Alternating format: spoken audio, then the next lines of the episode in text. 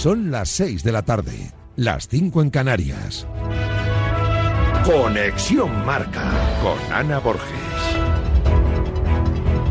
Tenemos semana de Champions. El Atlético de Madrid está viajando a Milán, donde mañana le espera el Inter. Morata y Paulista han entrenado con el equipo y también Lemar, que está en la última fase de su recuperación. Escuchamos las palabras de Samulino esta mañana en A Diario. Liga es Liga, Champions es Champions y, la Champions es completamente diferente. Cada partido es una historia y cada eliminatoria es una final. Llegar ahí en Champions es diferente, es un es también muy complicado. Y el miércoles el Barça visita un Nápoles en crisis. Peligra el puesto de Mazzarri. El presidente negocia el fichaje de Francesco Calzona, que compaginaría el banquillo italiano con el papel de seleccionador nacional de Eslovaquia.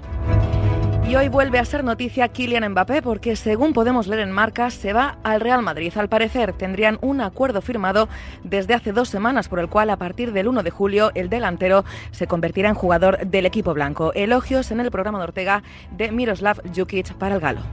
Es el jugador de, más talento, más calidad y cuando llegue el fútbol español que va aún crecer más, siempre es una noticia positiva que vienen esas figuras como Mbappé. También tenemos liga esta semana. Hoy Athletic Club Girona a las 9. El segundo clasificado en la liga no podrá contar con Daily Blind por un golpe en el pie. Escuchamos a Michel y a Valverde. És un partit difícil, el Atleti és, és un equipàs, és el millor l'equip que més gols eh, fa en, en casa, però eh, espero la nostra millor versió. Yo creo que el Girona fuera de casa es suficientemente agresivo. Un rival que solo ha perdido un partido en el Bernabéu, el segundo mejor visitante de la liga y sus números lo dicen todo. Y el Betis ha hecho hoy oficial la renovación del portero gallego Fran Vieites hasta 2026. El club verde y blanco también ha confirmado la nueva estructura de su dirección deportiva. Manu Fajardo es director deportivo de Club Profesional Miguel Calzado refuerza su posición en el fútbol formativo y Álvaro Ladrón de Guevara, secretario técnico. Y también esta tarde partido de segunda división Tenerife-Eldense a las ocho y media. Además tenemos noticia en el Levante porque el club despide a Javi Calleja y Miñambres se hace cargo del equipo. La presidenta de la Comunidad de Madrid ha felicitado hoy al Real Madrid de baloncesto por la consecución de la vigésimo novena Copa del Rey. Escuchamos las palabras de Ayuso y del también presente Florentino Pérez. Habéis vuelto a hacer historia con este escudo y con esta camiseta y volvéis a demostrar que sois jugadores legendarios y con los valores del Real Madrid siempre presentes. Me gustaría hacer una mención especial a Chus Mateo, a quien se lo pusieron muy difícil al llegar, siempre pasa con las comparaciones y sin embargo ha demostrado ser un entrenador imbatible. Y en tenis, Djokovic sube al primer puesto del ranking ATP. Alcaraz le sigue de cerca pisándole los talones. Además, varapalo para Paula Badosa, que se retira lesionada del torneo de Dubái. Es todo. Más información en marca.com, en nuestras redes sociales y aplicaciones móviles. Conexión Marca. ¿Plutón? Deja de esperar que encontremos otro planeta. Instalamos, financiamos e incluso pagamos la instalación fotovoltaica de tu comunidad, unifamiliar o empresa. Súmate al autoconsumo. Por fin hay otra luz. Factor Energía. ¿Lo veis? Dime, Pilar. Oye, ¿sabes que Yastel me ha vuelto a mejorar la tarifa? Ya, y por el mismo precio que sí. ¿Y sin pedirlo? Claro, es que esto te hace mejoras así porque sí. ¿Qué va a ser lo próximo? ¿Que me cambien a mi marido por Jesús Vázquez? Cualquier cosa. Seamos sinceros, a todos nos gusta mejorar. Por eso en Yastel volvemos a mejorar las tarifas por el mismo precio. Llama al 1510. Soy de legalitas porque a veces pasan cosas que no te esperas.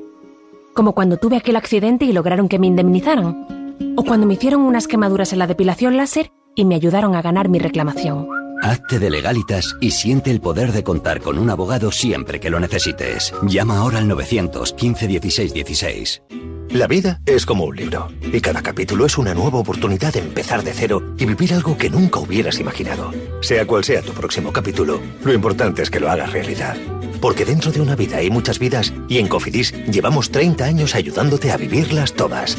Entra en cofidis.es y cuenta con nosotros. ¿Qué tal, vecino? Oye, al final te has puesto la alarma que te recomendé. Sí, la de Securitas Direct. La verdad, es que es fácil que puedan colarse al jardín saltando la valla. Y mira, no estábamos tranquilos. Lo sé. Yo tuve esa misma sensación cuando me vine a vivir aquí. Protege tu hogar frente a robos y ocupaciones con la alarma de Securitas Direct. Llama ahora al 900-103-104. Recuerda, 900-103-104. En cofidis.es puedes solicitar financiación 100% online y sin cambiar de banco. O llámanos al 900 84 12 15. Cofidis, cuenta con nosotros. En Radio Marca, La Pizarra de Quintana. Lautaro Martínez y Marcus Turán representan la gran amenaza del Inter de Milán para esta Champions. Son muy buenos, son muy compatibles, son muy móviles y, por supuesto, son muy peligrosos.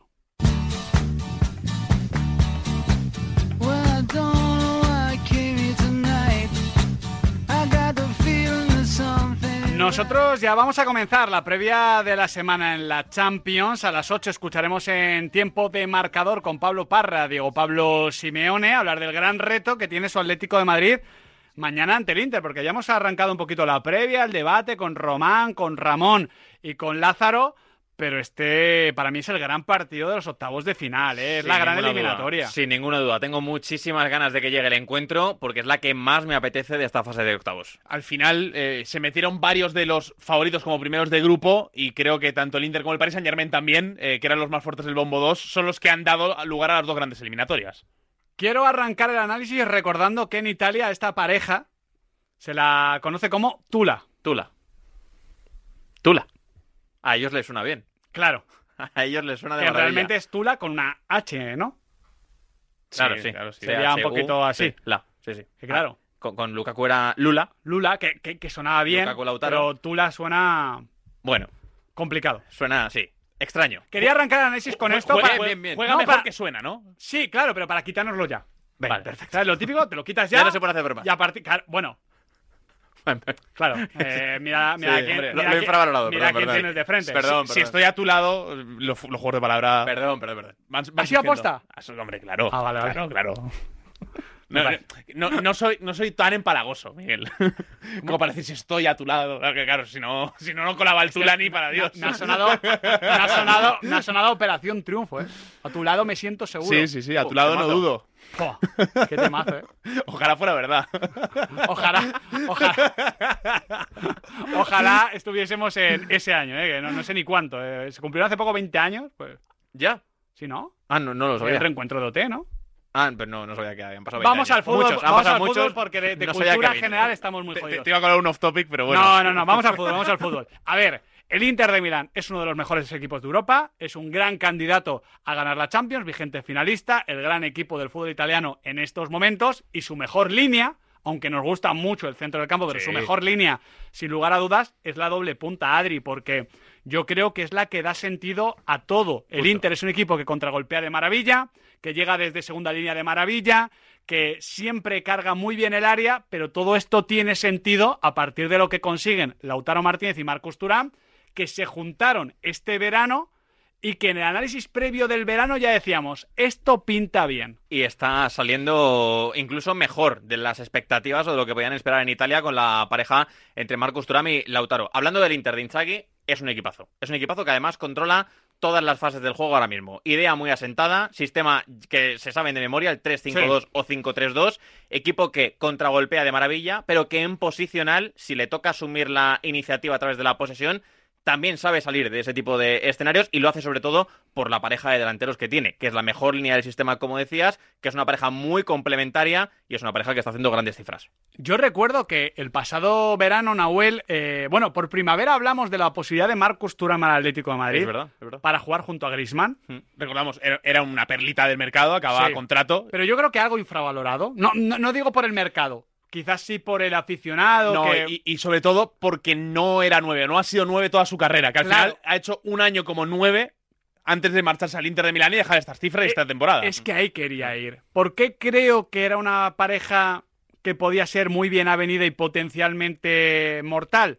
Porque Lautaro, como punto único, hay que verlo. Mismamente en Argentina nos dejó algo que deber. A mí siempre me ha gustado más acompañado. Y Marcus Turán es ese delantero barra extremo barra segunda punta que en muchos esquemas no sabes exactamente bien cómo ubicar. Claro, juntas a Lautaro y a Turán, juntas lo que hace uno al espacio, lo que hace otro al apoyo. Son dos delanteros muy móviles, son dos delanteros que saben jugar al fútbol y no es que sean solo una gran solución para el equipo, sino que de forma individual ellos te pueden hacer un 8. Sí, es que eh, igual que en otras temporadas el Inter juntaba a Lautaro, que podía hacer todo, con un 9 más fijo, más clásico, con Seco y con Lukaku sobre todo, eh, claro, es, es que ellos se pueden repartir los roles y sobre todo le está viendo, me parece a mí muy bien a Lautaro, tener a alguien que, trabaja para, pa- que trabaje para él por primera vez en su carrera en el Inter, podemos decir, que él poco a poco ha ido granjeándose ese estatus de estrella del equipo que ahora tiene y con Turam a su lado yo creo que tiene alguien que le permite brillar un poco más en el apartado goleador. Vamos nombre a nombre para eh, hablar de esta gran pareja, la pareja Tula. Lautaro. Lautaro nos ha permitido anotarnos un puntito aquí, al señor Miranda y al señor Quintana. Muy bien.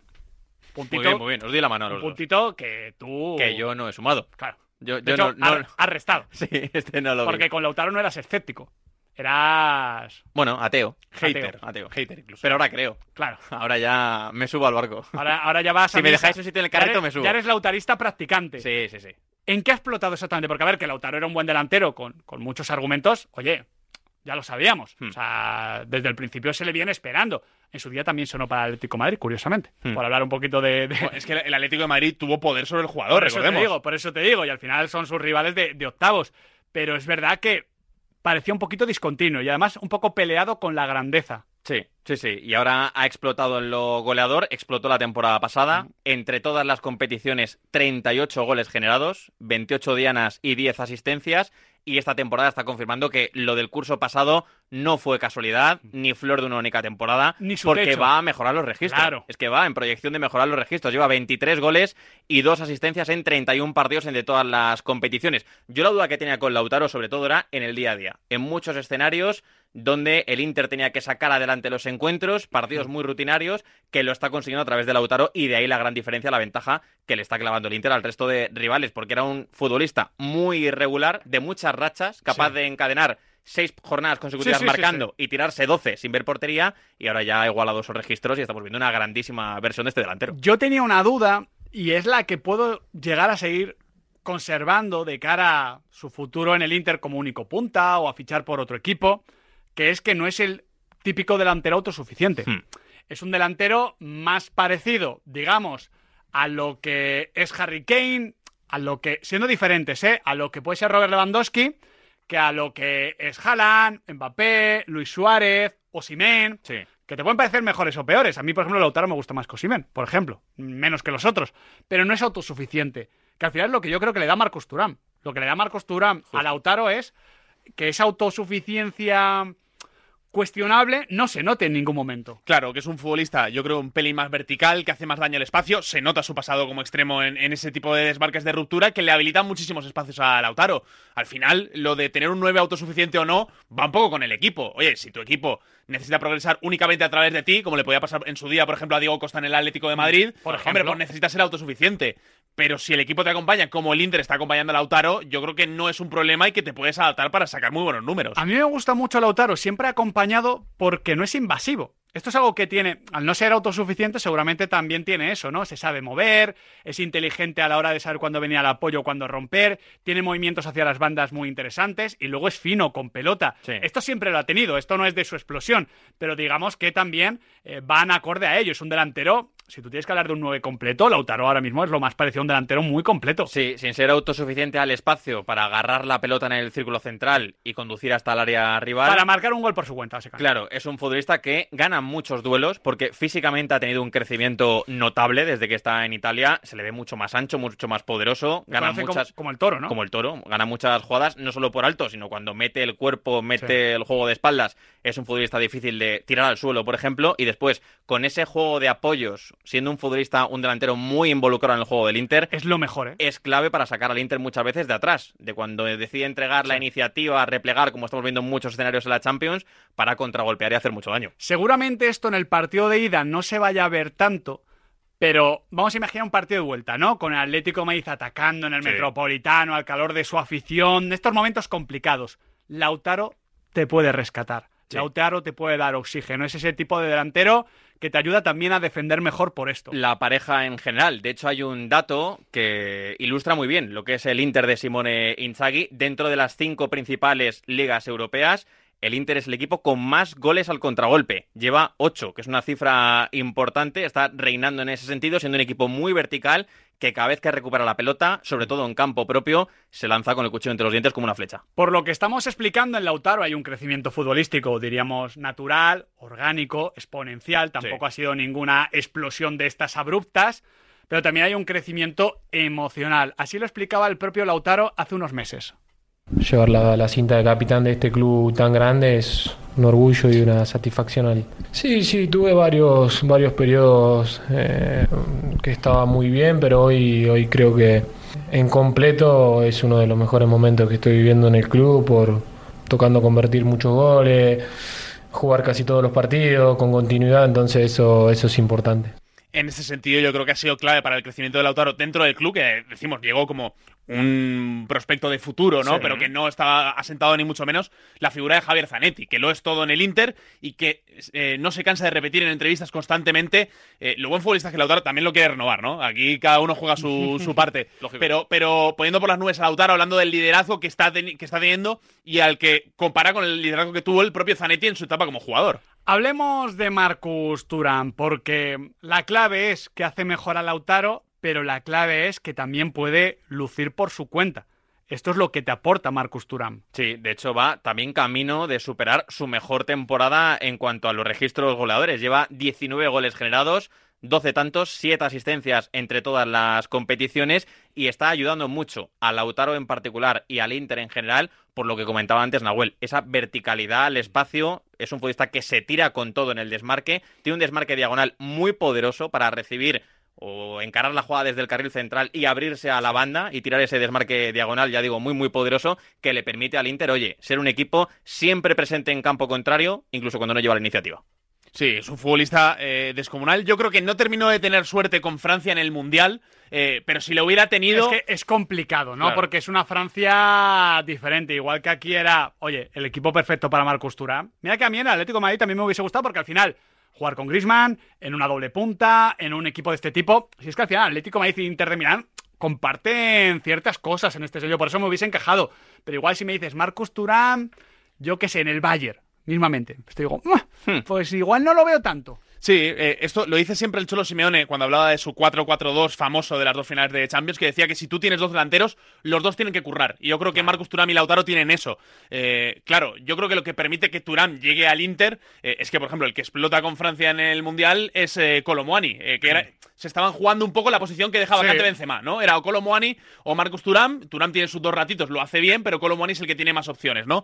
Y creo que por ahí se puede explicar que un Inter que está vendiendo talento, que decíamos, oye, a ver cómo se recompone. Es- En, en problemas económicos Claro. e institucionales. es que, si- sin ir más lejos, los dos suplentes de Marcus Thuram y de Lautaro son Arnautovic y Alexis Sánchez con 34 y 35 años. Sí, Sí, sí. sí, hay un salto de nivel tremendo. Total. O sea, parece el típico equipo de fútbol manager que dices, me he quedado sin presupuesto, vamos a ir al mercado de jugadores libres, libres, a ver. claro, más de 35 años y a ver qué hay. A ver, el filtro en Transfermarkt, a ver Claro, qué me claro. Ahí- sale. Ahí, baja mucho el nivel y de hecho eso se notó en el doble enfrentamiento con la Real Sociedad. Sí, cierto, cierto. Y luego tiene una cosa, Turam, que me gusta mucho de él, y es que encarna muy bien la idea de juego del Inter. El Inter de Simone Inzaghi es un equipo que tiene que atacar siempre sorprendiendo, porque en el tercio Punto final del campo es un equipo que no tiene desborde, no tiene extremos, no, No, tiene regateadores. No. Es un equipo que se tiene que lanzar Ni siempre. siquiera en los carriles, porque ahora está jugando Di Marco por izquierda, que el año pasado, junto a Teo Hernández, posiblemente fue el mejor lateral izquierdo, y por derecha no está Dumfries, está Darmian, Darmian, sí, sí. que le conocemos también de sobra, que es un jugador, bueno, Dumfries tampoco es que tenga regate, pero que son lineales, son de sorprender. Son jugadores que tienen que llegar siempre y no tanto estar. Y esto lo hace muy bien el Inter y lo hace muy bien Marcus Thuram. También los dos interiores, tanto Mkhitaryan como Varela, tienen que aparecer en el área Claro. sorprendiendo. Eh, Es una lástima para el Inter que todavía no haya terminado de asentarse el gran fichaje del mercado invernal, que es Buchanan, que es un futbolista que te puede dar un poquito más de creatividad. Sí, sí, sí, porque además encaja bien desde el carril, que, que tiene ese desborde, pero eh, me, me parece muy interesante esto que comentas, Adri, porque ya que estamos hablando de, de Lautaro y, y de Turán, que más allá de ser eh, la pareja de delanteros con más gol de, de la Serie A y posiblemente como pareja de facto la mejor delantera del momento, ¿no? Sí. O sea, hay que ver cómo juega el City con el tema Julián Jalán, pero, pero yo creo que este, este Tula es lo que, lo que tú llamas. Ya sé que, que me hace mucha gracia. Mira que no me lo intento quitar de primeras, pero es complicado. Pero es lo que. Yo, yo, claro, yo soy un chaval del 90, crecí en el fútbol del 4-4-2 y la doble punta. Esto es Mira que no es el punto la I, ¿no? Lo que siempre decimos con mm. y Munitis, pero es una doble punta Sí, eh, sí. Muy, muy, muy al uso. El caso es que para mí la clave es que explica muy bien al Inter de Milán. Si vamos analizando lo que hacen Lautaro y Turán, te permite explicar a todo el Inter de Milán. ¿Por qué? Porque tú dices, Adri, el Inter necesita atacar sorprendiendo. Y lo que hacen Lautaro y Turán es que prácticamente siempre sorprende al Inter de Milán. Es un equipo que va a oleadas. Primero, son los dos puntas, contra en este caso van a ser los tres centrales del Atlético de Madrid.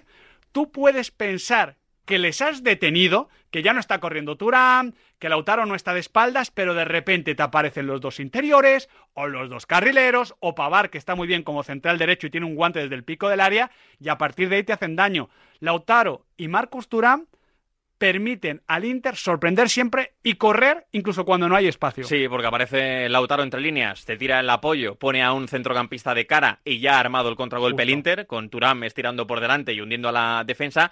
Y hay dos datos que reflejan bastante bien lo que es este Inter y cómo se tiene que adaptar a las dos competiciones. En Serie A, equipo con el cuarto equipo con más posesión de balón, los rivales ya le conocen y le empiezan a entregar la iniciativa para que que piense. Mola este contraste de cuatro cuarto equipo con más posesión y al mismo tiempo el equipo que más goles con- marca el contragolpe. Y en la Champions es el decimotercero con más posesión. Hay muchos equipos por delante, hay 12 equipos que tienen más la pelota que el Inter en Champions, que apenas supera el 51% de media por encuentro. y seguramente baje en las eliminatorias. No sé si ante el Atlético de Madrid, porque es un poquito lo que decíamos Mm. antes, el espejo, pero si llega lejos, seguramente baje. Simón Inzaghi en la vuelta te firma un 45, porque eso querrá decir que la ida ha alto, ido muy bien por lo alto. y el partido de vuelta lo, lo encarrila como él quiere. Es que al final esto también tiene mucho que ver con el perfil de los centrocampistas, que por supuesto eh, Thuram y Lautaro hacen un gran trabajo para ellos, pero también para liberar espacios para los del centro del campo. A mí los tres me parecen grandes lanzadores de contras. Hablamos Sí. de Chalanoglu, de Mkhitaryan, de Varela. Y llegadores también. Sí, sí, muy De llegadores. hecho, a mí me parece. O sea, hay que ver cómo se manejan los tres centros del Atlético de Madrid. Ahora os pregunto por esto. Contra los dos puntas del Inter. Pero me da miedo porque el Atlético de Madrid defiende muy mal, muy mal la frontal del área. Es lo que peor hace. La mayoría de goles vienen así. Hace poquito, ¿cuál fue el, el que, el que le marcó? Eh, ¿Getafe puede ser? No. No recuerdo. Un gol en una. El rayo. El, El rayo. Rayo, sí, el Rayo. Esa combinación. sí, exactamente. Pase atrás, la frontal del área descuidada. Esto lo hace muy mal. Y Varela, Enquitarian y Chananoglu. Es que si tú tuvieses que describirles, la, la descripción sería llegadores. Total, sí. Eh, es cierto que ha evolucionado de ese jugador de highlights, de ese media punta bonito, a, a ser eh, prácticamente el que juega más retrasado. Ahora es Tony Cross. Sí, sí, to- totalmente. Nadie lo vio venir y de hecho, eh, cuando hablamos de Turquía, el otro día hablábamos de Yildiz y tal, es. eh, eh, esa Turquía ilusiona en parte por ese papel de Chalanoglu, eh, pero sobre todo Varela, eh, bueno, está haciendo una temporada descomunal, Fratesi, yo creo que sí que es Más un de lo mismo. Creo, en el caso de Fratesi, yo creo que sí es un futbolista que le da profundidad a la plantilla, pero en ese sentido yo creo que hay una, similaridad, una similitud, mejor Sí. dicho, con el Atlético de Madrid, que es que la plantilla no es muy larga, No, salvo no. en contadas posiciones. No es súper profundo. Pero, pero es lo normal, es que al final hablamos de un proyecto eh, al que se le va a escriñar libre, y ya con los últimos meses en el equipo un poco convulsos. Se marcha Onana, que al Sí. final no deja de ser eh, uno de los grandes baluartes en Champions, que no está funcionando en el United, pero bueno. Para que yo creo que aquí con Sommer el Mm. Inter ha estado muy bien. Ha estado Sí, muy bien sí, sí. Y, y, claro, también se marcha Brozovic, que era eh, prácticamente insustituible. Era el Chananoglu, Exacto, claro. exacto. Entonces, eh, yo creo que el, que el Inter ha sabido muy bien ver cuáles son las virtudes de la plantilla y potenciarlo sobre todo con esa llegada de Es que Simón Inzaghi es muy inteligente, Sí. es muy buen entrenador, Sí, hay sí. que hablar más de él y sobre todo es que ha acertado con ese Turán Lautaro que no para de, de generar ventajas. Por eso digo, de la llegada desde segunda línea, cuando los centrales crean ya haber parado a Lautaro y a Turán, hay que ver la labor de los carrileros y hay que ver cuántos duelos gana el Atlético de Madrid. Esto va a ser clave. Sí. Siempre lo es, ¿no? El tema de los duelos, pero claro, en este partido todavía más. Eh, no sé eh, cómo creéis que el Atlético va a defender a, a esta pareja, a este Inter que llega y con quiénes debe hacerlo, porque este es un gran punto. ¿Qué trío de centrales esperáis en el Atlético de Madrid? A mí me parece el gran quebradero de cabeza para Diego Pablo Simeone pensando en la eliminatoria, porque ya sabemos que el Atlético de Madrid no tiene un medio centro posicional puro, Coque no lo es, y Coque puede sufrir mucho a la espalda si Lautaro empieza a aparecer por detrás suya, por detrás de los interiores. Que yo espero a Coque con Barrios y con De Paul, y arriba a Llorente y Grisman. Sí. Eso es lo que yo espero. Yo también. Y atrás espero algo como algo así como Jiménez, Bitzel, Mario Hermoso o Reinildo. Creo que de ahí no se va a mover el Atlético de Madrid. Que quiero reproducir el debate. Porque Ah, nuestro debate.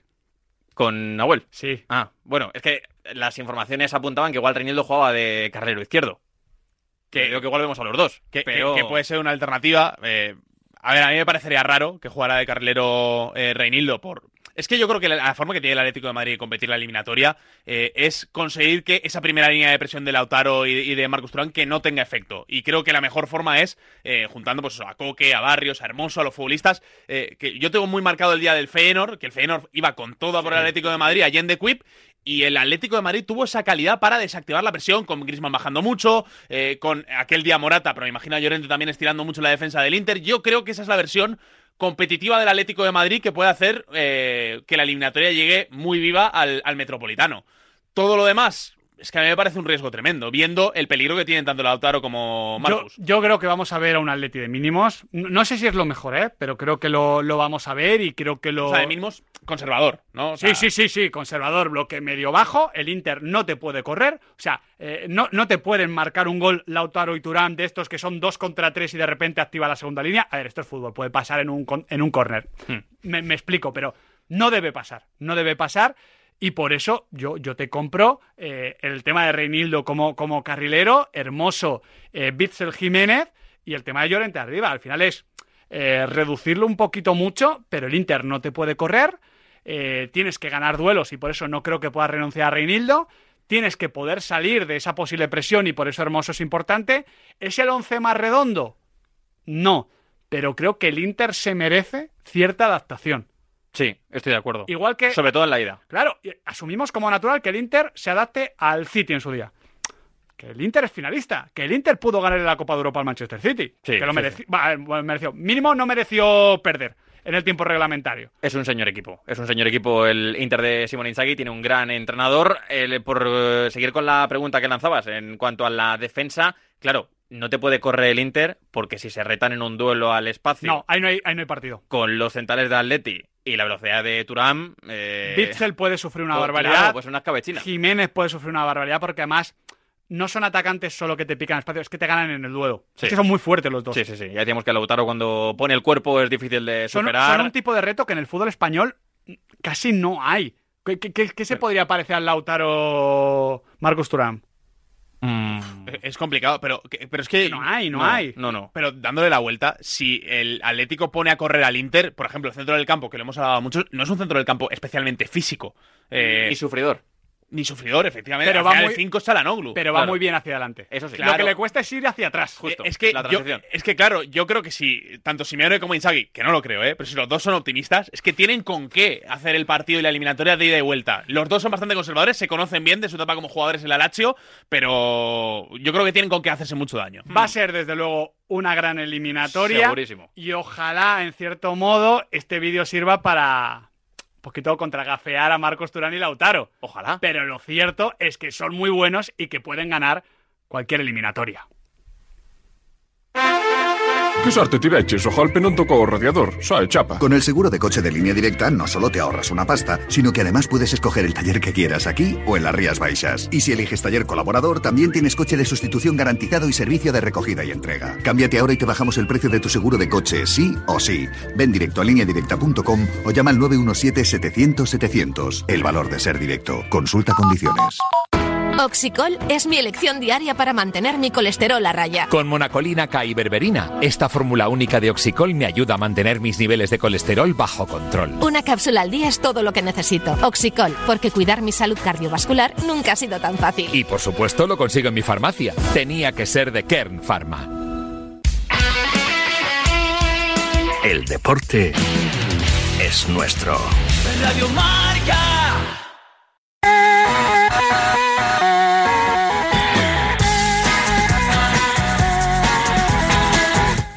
Mundo Premier con Nacho González. Después de un lunes de descanso, porque recordemos que el pasado lunes habló Carlo Ancelotti junto a Tony Cross Sí. en la antesala de ese Leipzig Real Madrid, hoy tenemos de nuevo Mundo Premier. ¿eh? Bien, me gusta. Hay que agradecerle a Diego Pablo Simeone que haya postergado la rueda de prensa hasta las 8 de la tarde para que podamos saludar aquí en la pizarra de Quintana a nuestro queridísimo Nacho González. ¿Qué tal, Nacho? ¿Cómo estás? ¿Qué tal, chicos? Gracias, gracias, Cholo, que ya, ya llevamos tiempo sin sección, así que todo en orden. No, no es de hacer estos favores el Cholo Simeone, ¿eh? así que esto debe ser algo personal contigo, Nacho.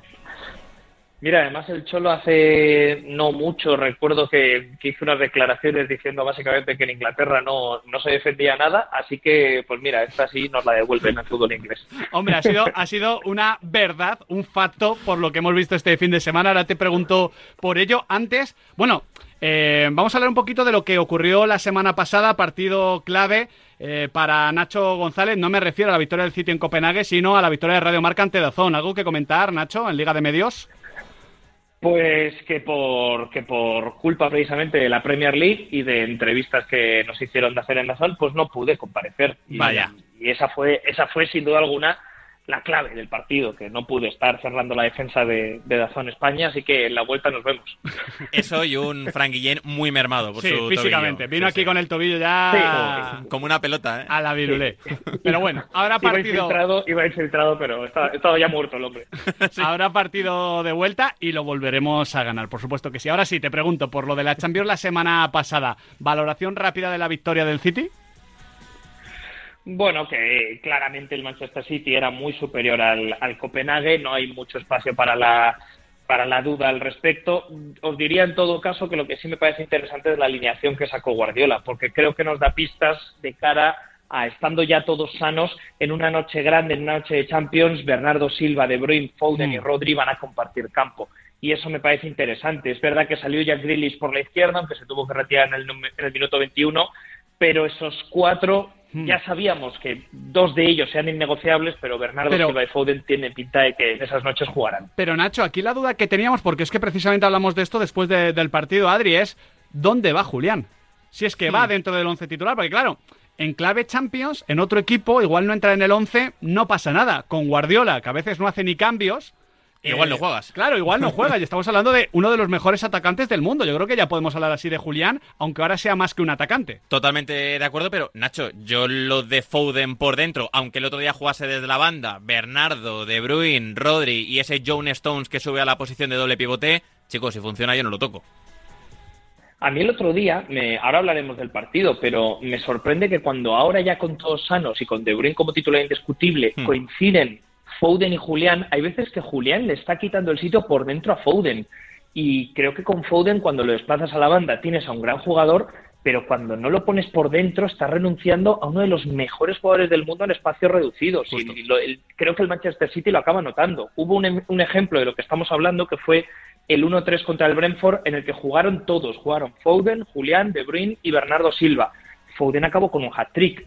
Mm, es difícil por lo que dice Quintana, por el hecho de que sacar a Julián Álvarez se hace muy raro del 11, pero hay que plantearse también ciertos sacrificios porque el Manchester City también hay contextos en los que necesita un extremo más puro como puede ser Doku o Grealish, por mucho que Grealish esta temporada no esté siendo protagonista. Y preguntándote por lo que se viene esta semana, miércoles, el mismo día del Napoli Fútbol Club Barcelona, el Arsenal, ahora uno de los equipos más en forma del fútbol europeo, visita el Porto de Sergio Conceição, favorito al Arsenal, pero es verdad que hay ganas de verle en esta Champions porque es uno de los mejores equipos del mundo desde la pasada temporada, yo creo que podemos hablar de eso, pero claro, como no estuvo en Champions el año pasado y el último recuerdo que tenemos del Arsenal en clave Copa de Europa es de un equipo que nunca superaba las expectativas, pues hay mucha gente que va con, con precaución, ¿no? Pero vamos, yo, yo es que le metería en el, en el, en el tercer escalón. Creo que el primer escalón lo forma el Manchester City única y exclusivamente. El segundo escalón yo meto a Real Madrid y Inter de Milán y a partir de ahí al Arsenal lo meto en ese tercer escalón.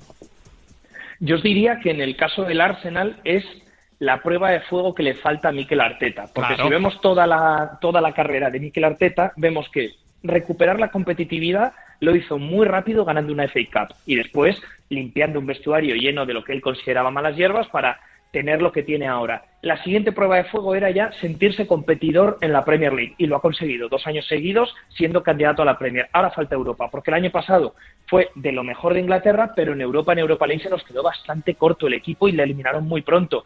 Ahora en Champions, yo es uno de esos equipos que cuando les veo jugar me los creo llegando lejos, porque es que de verdad creo que es un sistema muy sostenible un, y además un estilo que ya reconocen todos los jugadores, con una buena rotación, pero es ese punto en el que todavía no conocemos al Arsenal de Mikel Claro. Arteta bajo la presión de la Champions, que ya sabemos que es la prueba del algodón. Yo también me lo creo, pero quizá hace falta que en esta eliminatoria ante el Porto haga una eliminatoria muy redonda para que la opinión pública sea general. Luego vamos a hablar del Arsenal, por lo visto esta jornada de la Premier, pero el repaso a esta fecha en el fútbol inglés lo arrancamos con el partidazo de la jornada que inevitablemente, Nacho, iba a ser el Manchester City-Chelsea.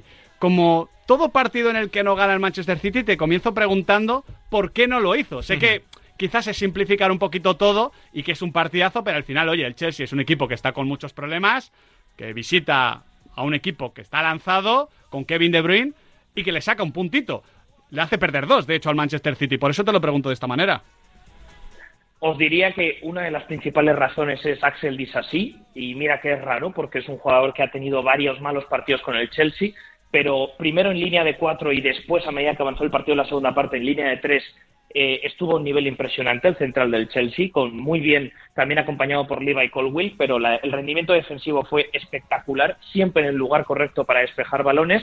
Fue un Chelsea que, a diferencia del 4-4 de la primera vuelta, que recordaréis que os dije que es de lo mejor que había visto Sí. la Premier en años, fue un partido en el que el Chelsea se dedicó a esperar más, no fue tanto esa ida y vuelta constante y buscar el contragolpe porque tenía jugadores para ellos. Y es ahí donde también os añado como factor fundamental el trabajo de Cole Palmer, que fue un lanzador de contragolpes extraordinario, y Nico Jackson. Nico Jackson tiene una ocasión clarísima que falla delante de Ederson, pero también el gol de Sterling no se entiende sin esa capacidad de Jackson para lanzar al equipo y para estirarlo. Al final es lo de siempre, que Jackson como nueve en ese terreno del 9 de definir y de ser un killer deja muchas cosas que desear, pero como generador de ataques y acelerador de esas secuencias sigue siendo un jugador muy válido. Así que con todo eso y con un muy buen trabajo también del centro del campo, Gallagher se dejó la vida, eh, Enzo Fernández, Caicedo, creo que al final, aunque si dura el partido 10 minutos más, quizá el City lo saca adelante, al menos ese punto se explica desde ahí. El que volvió a marcar Nacho llegando de nuevo desde segunda línea fue Rodri Hernández, que con este gol ya ha igualado su mejor registro goleador desde que está en Inglaterra y en general en toda su Es- carrera. Es una siete barbaridad goles entre todas las competiciones. eh,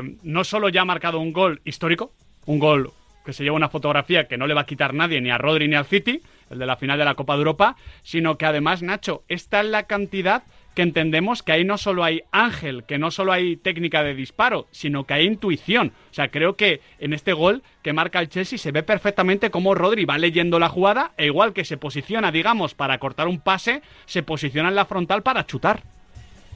A mí, eh, al hablar de Rodri ya como goleador en este tipo de escenarios, me gusta compararlo con el Kai Gundogan en el City, en cuanto a que eran dos jugadores que no eran la principal referencia ofensiva, pero los dos sabían oler la jugada para llegar a su momento. En el caso de Gundogan, siempre era un jugador que estaba bien colocado dentro del área Siempre para solo. esa jugada Exacto, que otros eh, conseguían, digamos, atraer los focos. En el caso de Rodri no es la zona Gundogan, sino más bien en esa zona de la frontal que vosotros decís, pero no es casualidad, evidentemente no es casualidad que tantas veces aparezca y se anticipe a jugadores en esa zona para luego, por cierto, definir muy bien. Muchos de los goles de Rodrigo tienen que ver con un golpeo de balón buenísimo. Y de hecho, el del Chelsea también se explica desde ahí. Al final, Rodri, si veis su partido, también es un partido para entender la fama que se ha ganado Rodrigo Hernández. Eh, tuvo a Conor Gallagher constantemente encima de él. Eh, estuvo quejándose mucho al árbitro Rodrigo porque el Chelsea iba constantemente también a buscar el contacto físico, a incomodarlo. Sabía Pochettino que es normalmente el que limpia las jugadas, el que busca desmarques, el que tiene el juego de cara en el Manchester City y así lo marcaron, claro.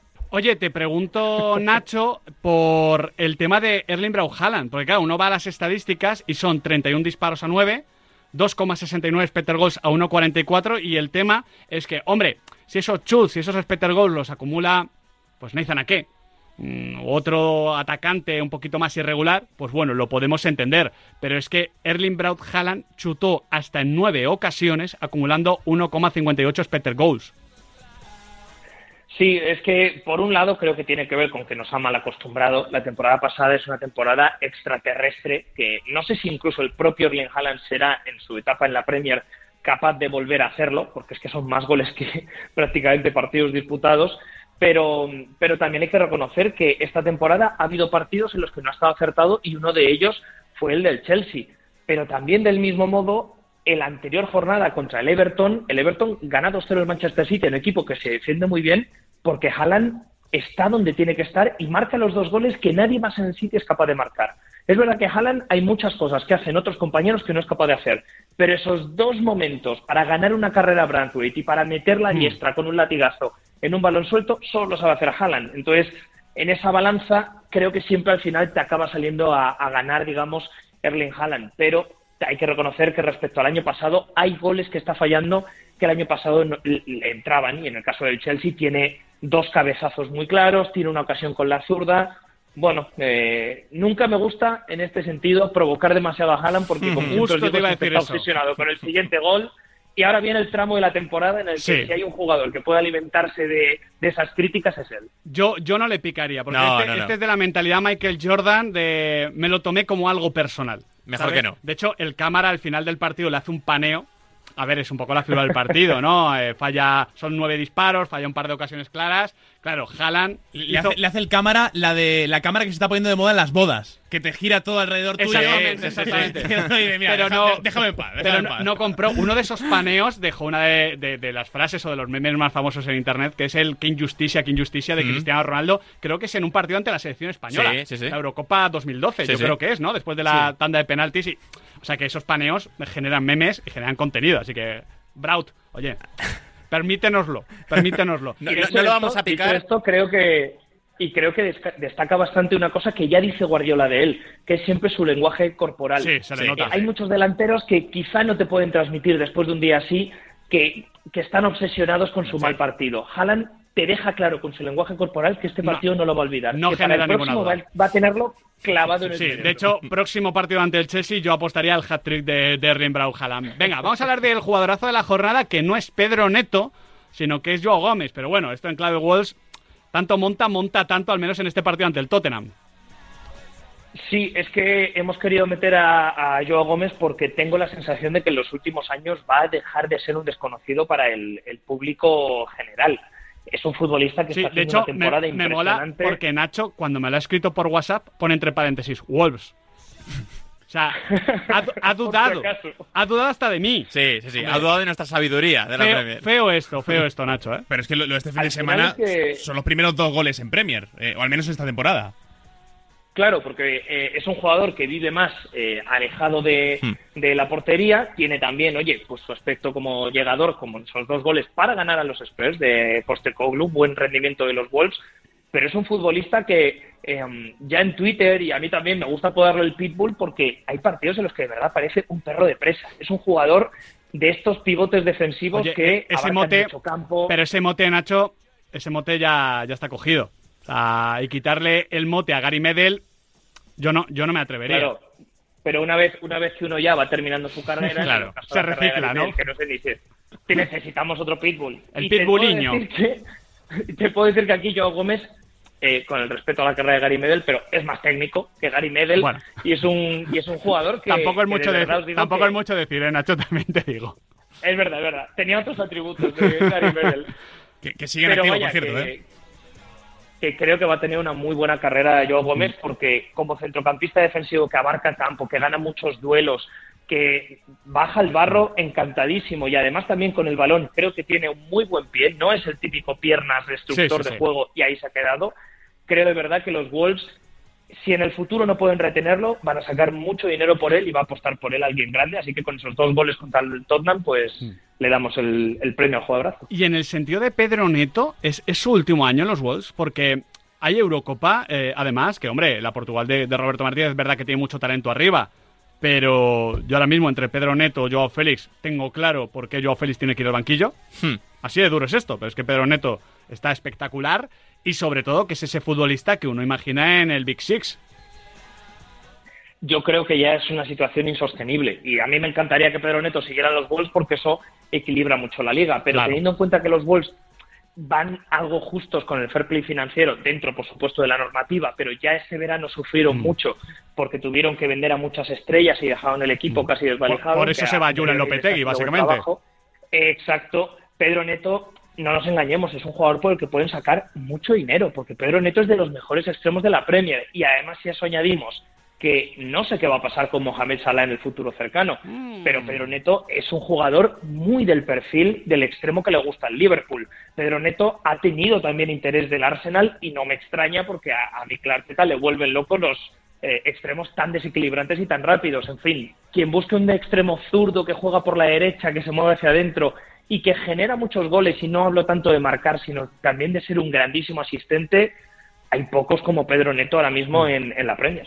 Mencionabas al Arsenal, hablábamos antes del equipo de Mikel Arteta en Ah. clave Champions. Bu- buen fin de semana para el Arsenal, en general. Ah, luego, luego te cuento mejor. Vale, vale, lo digo porque eh, lo has nombrado, el equipazo de la jornada y con razón. Yo creo que ahora mismo viene, bueno, viene de hacer eh, un auténtico partidazo, viene de ganarlo todo en los últimos tiempos, en las últimas semanas. Es un nivel altísimo, llega en el momento clave eh, de forma perfecta. A ver, es que clave City porque es el City, ¿no? Porque la Premier es la Premier y porque la Champions es compleja. Pero el Arsenal esta temporada creo que está demostrando estar más preparado incluso que el año pasado. Y es que además, fijaos los resultados que lleva en, en 2024, en el año natural en Premier, que lo ha ganado todo, marcó un 5-0 al Crystal Palace, ganó 3-1 al Liverpool, 0-6 al West Ham United en el London Stadium y ahora un 0-5 al Barley, que es verdad que el Barley es el segundo peor equipo de la competición, pero no dejan de ser una goleada tras otra que nos transmite que ahora mismo el equipo está en muy buen tono físico, futbolísticamente creo que hubo un momento de la temporada en el que mm, me ha gustado esto del Arsenal. Les costaba algo más. A, a final de Tenían- año, ¿no? Con el, el tema del Boxing Day, esos días, esas fechas, el partido ante el Liverpool, el partido precisamente ante el West Ham. Pierden dos partidos seguidos contra rivales londinenses, contra West Ham y Fulham. Les elimina el Liverpool, como decías, en, en FA Cup. Pero es un equipo que de verdad es innegociable para ellos su idea de juego y su estilo. Y al final, mm, creo que más allá de, de- de definir es- eh, esa manera de afrontarlo como tozudos, no, no, es que les ha demostrado tanto tiempo que esa manera de dominar los partidos, de tener pausa, de elaborar mucho las jugadas, les ha llevado a buen puerto que luego cuando se recuperan siguiendo esa misma, eh, esa misma idea, te das cuenta de que realmente es una filosofía de juego de la Arteta muy sostenible en el tiempo. Y por eso creo que de aquí a final de temporada, si alguien quiere ganarle la liga al Arsenal y son Liverpool y Manchester City, van a tener que puntuar alto, porque el Arsenal tiene pinta de que va a puntuar alto. Ahora, el contraste con el Berlí es eh, tremendo, ¿eh? El Arsenal parecía que flotaba, que le salía todo bien, el golpeo de Odegaard es magnífico, eh, el golazo también de, de Bukayo Saka, Havers marcando, eh, pero es que el nivel de los tres de abajo, Nacho, eh, yo entiendo que hay partidos donde se pueden salir un poco de la norma, que el Luton está pre- presentando pelea, pero yo esto no lo había visto en, en muchas temporadas en la Premier. Es que el- eh, yo estoy con Nahuel en que hacía mucho tiempo que no veía un equipo tan, eh, siempre lo digo con el Barley, tan inocente, tan, tan blando. Es un equipo al que de verdad que parece un partido de sexto de primaria contra, contra cuarto de la ESO. Es que Bueno, no, ahí había mucho nivel también, te digo, ¿eh, Nacho? Esos eran partidos a cara de perro. pues eh, aquí en sexto de primaria no, no están rindiendo bien. Porque es que además en muy, en muy poco tiempo han pasado de ser un equipo de fútbol directo, de saber muy bien lo que hacían, de gente además muy experimentada en la Premier, a ser un equipo muy joven que quiere jugar a algo que en Championship les funcionó a las mil maravillas, pero en cuanto subes tienes que, tienes que ser un equipo que, a no ser que seas el Leeds de Bielsa, que fue una bendita locura, tienes que aceptar tu puesto, tienes que protegerte atrás y hacer un fútbol directo más tradicional. Le está funcionando al Luton, que está fuera del descenso, pero al Barley es que se Sí. lo están comiendo vivo. Y está fuera del descenso, recordemos por el tema de, de la sanción al, al Everton, que lo tiene todavía ahí eh, antepenúltimo con 19 puntos, pero lo que lo normal sería que, que saliese. Hemos comenzado esta pizarra de Quintana hablando de cómo está el descenso en España, con esa infrapuntuación, eh, en términos negativos. El, el infrapunto, ¿eh? Sí, básicamente, pero eh, realmente esto en la Premier eh, ha pasado muchas veces. En la Serie A también hay algún equipo que se descuelga. En la Liga Española no era tan habitual. Y era algo que creo que convertía a la competición española en un poco más entretenida en los tramos finales respecto a Premier o, o Serie A, que ya digo, es que había dos que prácticamente descendían. Veremos qué pasa a final de esta temporada también en el fútbol inglés.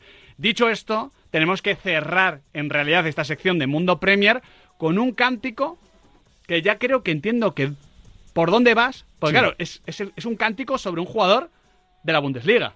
Bueno, un jugador inglés. Bueno, sí, pero de la Bundesliga. Muchos te dirán que el mejor jugador inglés del mundo, aunque cada vez está más en discusión. Yo creo que... Bueno. Yo creo que este año... Yo, yo creo que hay gente que no ve la Liga Española. Bueno, en efecto Inglaterra. estamos hablando de Jesse Lingard, ¿vale? Eh, cántico dedicado... Oye, Jesse Lingard que acabó en Corea del Sur. No sé si lo hemos comentado al Mundo Premier, pero es tremendo, ¿eh? Sí, sí, sí. Bueno, la, la vida de Jesse Lingard es. Bueno, obra y milagros, ¿no? Pero bueno, no estamos. a- Claro, estaba diciendo yo, buen fin de semana para el Arsenal. Yo, yo diría que sobre Jesse Lingard es más llamativo cómo se tiró tantos años en el United y no que acabará en Corea del Sur. El, el día que escriba la autobiografía habrá que comprarla. O esos primeros meses... ¿Fueron esos primeros meses en el West Ham, eh, Nacho, que, que lo hace de, de fábula? Sí, sí, hace, un, hace una mitad de año espectacular en el West Ham, vuelve al Manchester United y ahí tenía la opción el Manchester United, según los medios británicos, de vendérselo al West Ham por 40 millones de libras, que era lo que querían. El Manchester United decide quedárselo, eh, Jesse Lingard no juega y acaba yéndose libre en lo que es, pues, una genialidad más de la ya antigua dirección deportiva del Manchester United. Otra más, ¿eh? Y por eso, el una buena Manchester- decisión. y por eso el Manchester United está como está a pesar de los goles de Hoylund, ¿eh? que le sirvieron para ganar al Luton Town. Pero, pero, el cántico no va sobre Jesse Lingard. Claro, vámonos al norte de Londres, ¿no? Vale. El Arsenal golea a domicilio, el Tottenham pierde en casa. Sí. Y además, eh, claro, yo solo he hablado con algún amigo de- del Arsenal y me decían, eh, yo les preguntaba, oye, ¿quién es el jugador del Tottenham que peor te cae? Hace un par de años me decía, oye, Eric Dyer y Harry Kane. Y claro, Claro. Se, ha- se han ido los dos al Bayern. Mm, Y, no, no está bien el y- Bayern. y yo, eh, claro, estos amigos Gunners que, que tengo están celebrando. Claro, porque, por ejemplo. Especialmente, ¿no? Que al o- Bayern le vaya mal. o- odiar a Heung-Min Claro. O sea, estaría- salvo que seas Lee. No, eh, se- se- se- está, feo, está feo. Claro, claro. Eh, entonces, eh, el Bayern ya de por sí es un equipo que cae mal, tengas o no ningún tipo de relación. Claro, si eres fan del Arsenal y ves que Eric Dyer y Harry Kane se la están pegando, que el Bayern va camino a la Mm. primera temporada sin títulos en muchísimo tiempo, pues claro, esto a, a la gente le alegra. Y hay un cántico de la afición del Arsenal sobre Harry Kane que creo que os va a gustar mucho.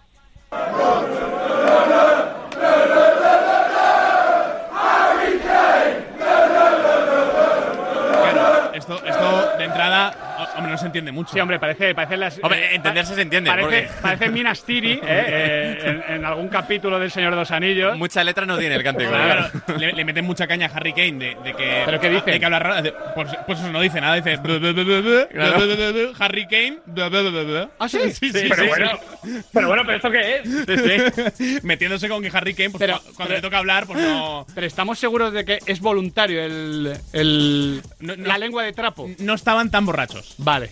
Vale, yo que, que podía sacar el. Ah, pero que tiene trasfondo esto. Claro. Que cuando a Harry Kane A ver, esto es, le toca hablar, le cuesta es un poco. Básicamente que, es, es básicamente que en Inglaterra se ríen mucho de Harry Kane, eh, bueno, eh, con cierta maldad, porque eh, por su forma de, de hablar, pues, pues bueno, como que tiene una, una manera eh, peculiar. De- tiene un, de un dialecto propio, ¿no? pues, Sí, sí, sí, vamos a dejarlo ahí. Entonces, Vale. pues eso, siempre se han Bueno. metido mucho con él y más. ¿Qué, y qué más cantidad de eufemismos eh, se le han pasado por la cabeza a Nacho? Con qué poca letra. Es que no, no, no tengo. ¿Cuánto han faltado, eh? Claro, no, tengo- no tengo en la mente a Harry Kane hablando. O sea, no. Sí. Pues, pues lo buscáis, le buscáis y luego ya me entendéis todos los eufemismos, porque he tenido Vale. que regatear por todos lados. Vale, vale, vale. Bueno, yo creía que iba a ir por el hecho de, bueno, de que no gana nada. ¿no? Claro. No, no se rompieron tanto la cabeza. Dijeron, claro, No, no, no, no. vamos a burlar de ti de la forma más directa posible. Sí, sí, eh, bur- burla de, de patio de colegio. ¿eh? Esto puede ser el 4-4-2 de los cánticos, ¿eh? Sí, sí, no, no, no, no falla. ¿Para, ¿Para qué quebrarte la cabeza diciendo que te va a ganar el Bayern Leverkusen, no sé qué, no sé cuánto, cuando le puedes faltar? Nada, nada, nada. Bueno, pues, Balones al delantero alto y a volar. pues así acabamos esta pizarra de Quintana. Nacho González desde la media inglesa, desde Dazón, muchísimas gracias. Muchas gracias, chicos, a vosotros. Un abrazo. Un abrazo para Nacho González. Nosotros dejamos aquí esta pizarra de Quintana de lunes con faltada que no suscribimos a Harry Kane. No, no, no, por favor. No. Está fea, ¿eh? No, esto no. Está fea. O sea, Bueno, Sie- siempre hay un Harry Kane en algún país, Lo ¿eh? traemos para censurar. En Italia era Totti, por ejemplo. en- o Inmóvil. En, ¿Ah, sí? Alemania, Sí, sí, sí. en Alemania es eh, Thomas Müller, que hay, Joder. claro, hay- digamos que el, el acento bávaro de los pueblos es como muy cerrado y cuesta un poco entenderle. Bueno, sobre, Sí. todo, sobre todo si no sabes alemán, ¿no? Claro, claro. Para, para mí todo es, es- es bávaro y cerrado. Sí, ¿no? sí, sí, exacto. A- a- hasta, hasta algunos ingleses que me cuesta mucho. Me, me- me voy a buscar ahora lo de Harry Kane. Pero mientras, os despido. Nahuel Miranda, muchísimas gracias. Abrazo grande. Adrián Blanco. Mañana más y mejor, chicos. Por supuesto que mañana más y mejor porque vuelve la Champions League. Segundo turno de esta ida de los octavos de final de la Champions. Mañana a las 9, Inter Atlético de Madrid. El miércoles, Napoli Fútbol Club Barcelona. Y lo vamos a analizar y lo vamos a vivir todo aquí en Radio Marca, la radio del deporte.